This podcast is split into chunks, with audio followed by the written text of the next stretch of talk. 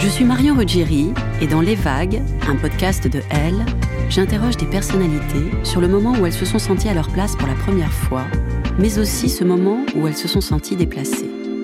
Je me rends chez elles ou dans un lieu cher à leurs yeux pour qu'elles me racontent ce jour fondateur où elles se sont dit ⁇ Là, je suis bien, je suis là où j'ai toujours voulu être, et c'est moi ⁇ Découvrez et écoutez les vagues, un mardi sur deux, sur toutes les plateformes de podcast.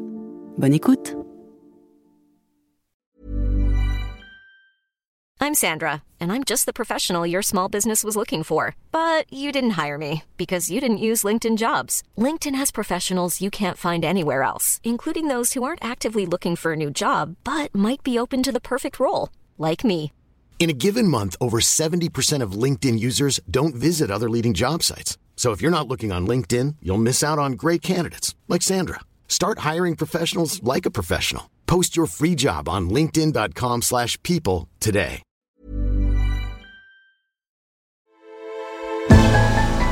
Elle, elle, elle. Là, c'est vraiment euh, le moment dont honnêtement, je vais me rappeler toute ma vie d'avoir euh, une fille en face de moi qui voit immédiatement que je suis gêné et qui rigole. Peut-on rire de tout? Oui, mais pas avec n'importe qui, répond l'humoriste Pierre Desproges qui nous rappelle que le rire n'est jamais l'affaire d'un seul et qu'il a besoin d'écho. Le rire est d'ailleurs souvent notre meilleur allié pour désamorcer une situation gênante. Il devient alors un écho complice, libérateur et pourquoi pas amoureux. C'est le sens en tout cas du rire que vous allez entendre dans cet épisode. Un éclat bienveillant qui fait tomber toutes les barrières. Une histoire aussi de première fois qui changera pour un jeune homme et pour toujours son rapport au corps. Je suis Julia Dion, bienvenue dans Il était une première fois, le nouveau podcast de Elle.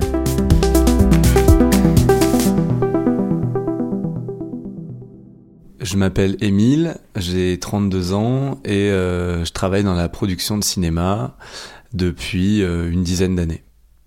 Je dirais qu'à 23 ans, euh, professionnellement, euh, je découvrais euh, quelque chose qui m'excitait beaucoup, que je travaillais dans une très bonne ambiance. J'étais très libre, j'allais dans des festivals, j'avais l'impression de m'épanouir professionnellement à ce moment-là. Dans ma vie intime et amoureuse, j'étais un espèce d'amoureux éternellement éconduit qui n'arrivait pas à saisir sa chance, j'ai l'impression. S'en sont suivies, je dirais, plusieurs histoires du même type qui ont été des histoires d'amour euh, assez fortes où je me suis attaché à des filles euh, fragiles et où moi aussi certainement j'étais fragile et où euh, je jouais pas mal le rôle de l'infirmier. Et où là, sexuellement, progressivement, s'est construit un truc où je sentais que j'étais pas à l'aise.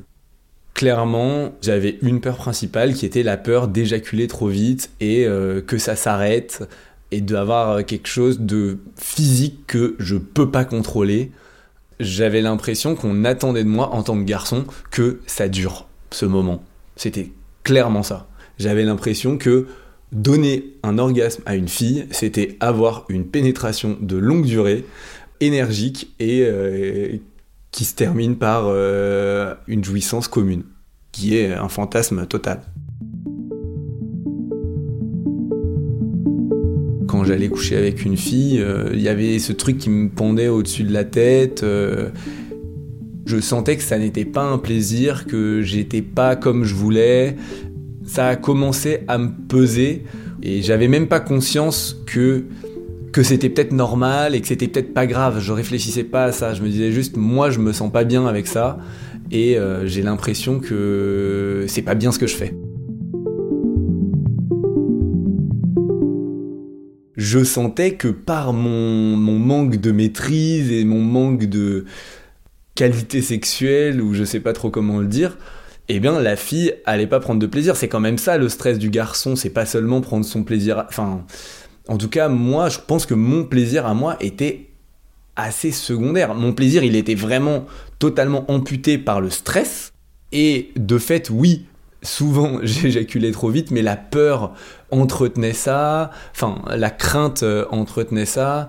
Et euh, bah, je pense vraiment pas qu'à cette époque, je puisse dire que j'avais des orgasmes ou que j'avais déjà eu des orgasmes. après un rapport sexuel de pénétration terminé, on continuait pas avec la fille le rapport sexuel d'autre façon parce que euh, bah, je pense que moi j'étais pas très bien et que euh, j'ai jamais eu en face de moi une fille qui m'incite à continuer. Moi il y avait un côté où euh, ouf c'était passé, on passe à autre chose quoi. Après il y a un autre truc c'est que j'avais honte un peu de l'érection et de façon encore une fois un peu bizarre, mais j'avais honte qu'une fille sente physiquement que j'avais une érection trop vite. Donc de le cacher un peu, de me mettre dans des angles où la fille va moins sentir que j'ai une érection, enfin. Et en vrai, à 23 ans, je pense que j'étais au point où je considérais franchement le sexe comme quelque chose de pénible. J'avais jamais rencontré quelqu'un avec qui en parler. Entre garçons, c'était impossible, c'était une, une zone de silence absolu avec mes amis, dont par ailleurs je m'imaginais que eux aussi avaient des problèmes. Et bah non, tout simplement, ça moulinait dans ma tête de me dire euh, mais comment je vais faire euh? Pourtant, je sens bien qu'il y a un truc euh, super au bout de cette activité à deux, mais comment on fait quoi? Je me doutais bien que j'étais pas maudit et que j'étais pas le seul dans mon cas mais j'avais pas la solution.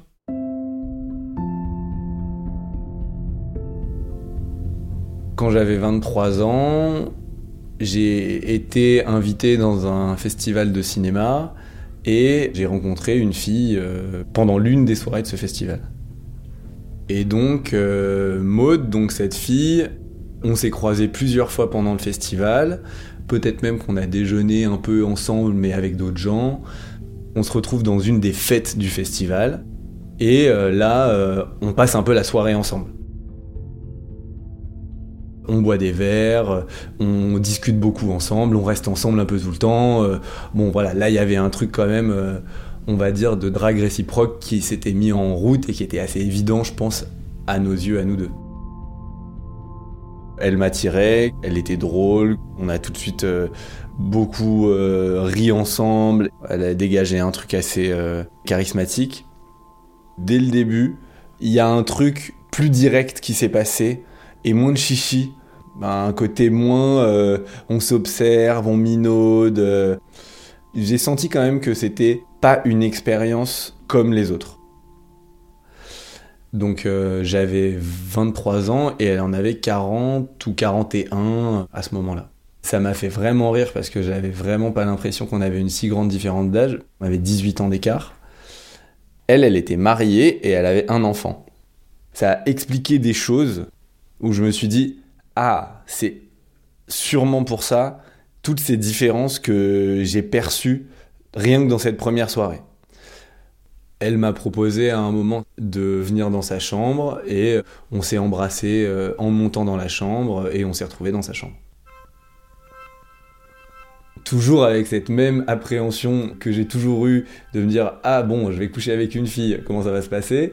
Mais quand même euh, content euh, probablement un peu bourré avec elle qui était assez sûre d'elle et de ce que je me rappelle on arrive dans sa chambre on continue à rigoler à s'embrasser c'est voilà on va coucher ensemble quoi c'est assez sûr et je me rappelle que euh, je m'assois sur un canapé, qu'on continue à se s'embrasser, qu'on commence à se déshabiller, etc.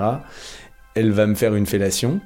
En vrai, je m'en souviens encore comme d'un truc assez agréable et comme euh, il y avait tout de suite une ambiance quand même assez euh, assez drôle, assez légère dans ce qui se passait. Moi, je commence à me crisper parce que c'est ma nature et je sens que je vais éjaculer, du coup j'ose pas te dire grand chose, puis j'éjacule. Et euh, bah voilà, là c'est vraiment euh, le moment dont honnêtement je vais me rappeler toute ma vie d'avoir euh, une fille en face de moi qui voit immédiatement que je suis gêné et qui rigole. Et moi je suis là, désolé, à m'excuser comme je peux, etc. Et en face Maude, elle se marre et elle est là, mais c'est pas grave, enfin, t'inquiète pas, euh, je sais pas, elle doit pas le verbaliser aussi clairement, mais c'était ça qui se passait. Elle m'a dit, mais t'inquiète pas, on peut recommencer, euh, on peut continuer, il euh, a pas de problème.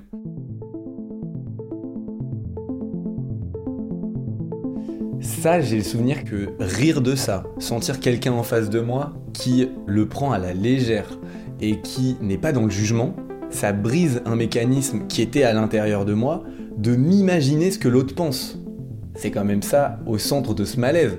C'est Waouh, a-t-elle joui, a-t-elle pas joui, a-t-elle pris du plaisir, pas du plaisir, on se dit rien, c'est gênant. Là, bah c'était dit. J'ai senti immédiatement que sexuellement, il s'était passé un truc. Il y avait un côté, euh, évidemment, elle avait pas pris trop de plaisir à ce moment-là, mais c'était pas grave. Et il y allait peut-être y en avoir d'autres. Et en sortant de chez elle, j'étais content, mais non seulement j'étais content, mais j'étais léger. Et c'est vraiment la première fois que j'avais cette sensation. Donc on rentre à Paris autour du 20 décembre, et moi je partais le 5 janvier en Amérique du Sud pour euh, 9 mois. On s'est revu, je crois, deux fois à Paris, dans mon studio de l'époque, euh, qui était euh, un petit studio euh, quasiment d'étudiants, quoi.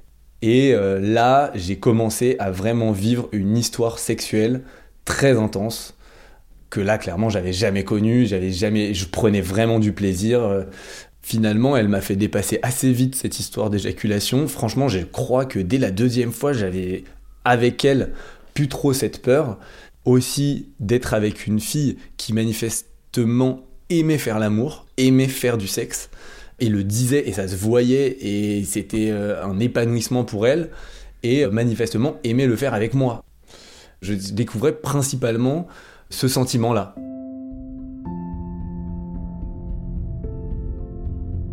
C'était vraiment euh, une rencontre qui devenait quand même assez folle. Et euh, surtout qu'il y avait cette espèce de compte à rebours du départ, en fait, pour moi. Et donc ensuite, euh, je suis parti en Colombie pendant 9 mois. Et là a commencé une relation épistolaire où on s'écrivait par moments presque tous les jours ou plusieurs fois par jour. Par moment, on s'écrivait pas pendant un moment. Et moi, j'ai senti que je tombais amoureux vraiment en février ou quelque chose comme ça. Donc au début de mon voyage, elle m'a proposé de la rejoindre à Montréal, ce qui ne faisait aucun sens parce que moi j'étais à Bogota, je n'avais pas d'argent, elle m'a payé le billet ou payé une partie du billet d'avion pour que je la rejoigne à Montréal où elle, elle avait un truc de boulot.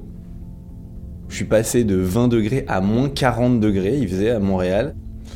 Et là, on a passé 4 euh, jours, 5 jours vraiment incroyables qui était une espèce de parenthèse euh, complètement enchantée et irréelle.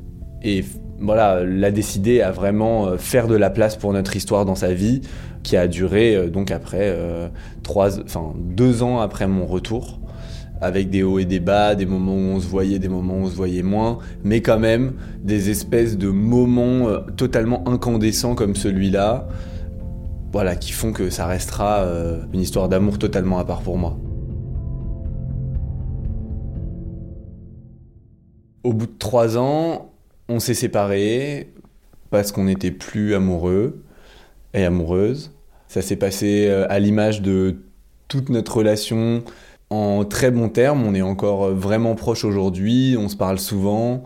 Et d'ailleurs, je lui ai parlé du fait que j'allais raconter un peu cette histoire, en tout cas me faire questionner sur cette histoire dans ce festival euh, où on a couché ensemble pour la première fois.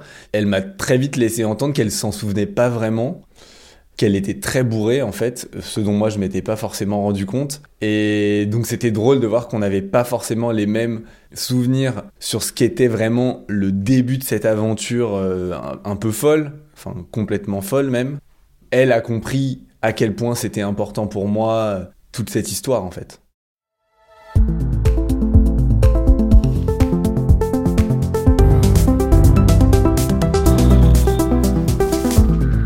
Cet épisode d'Il était une première fois a été tourné par Jeanne Meyer. Théo Boulanger était à la réalisation et au mix. À bientôt!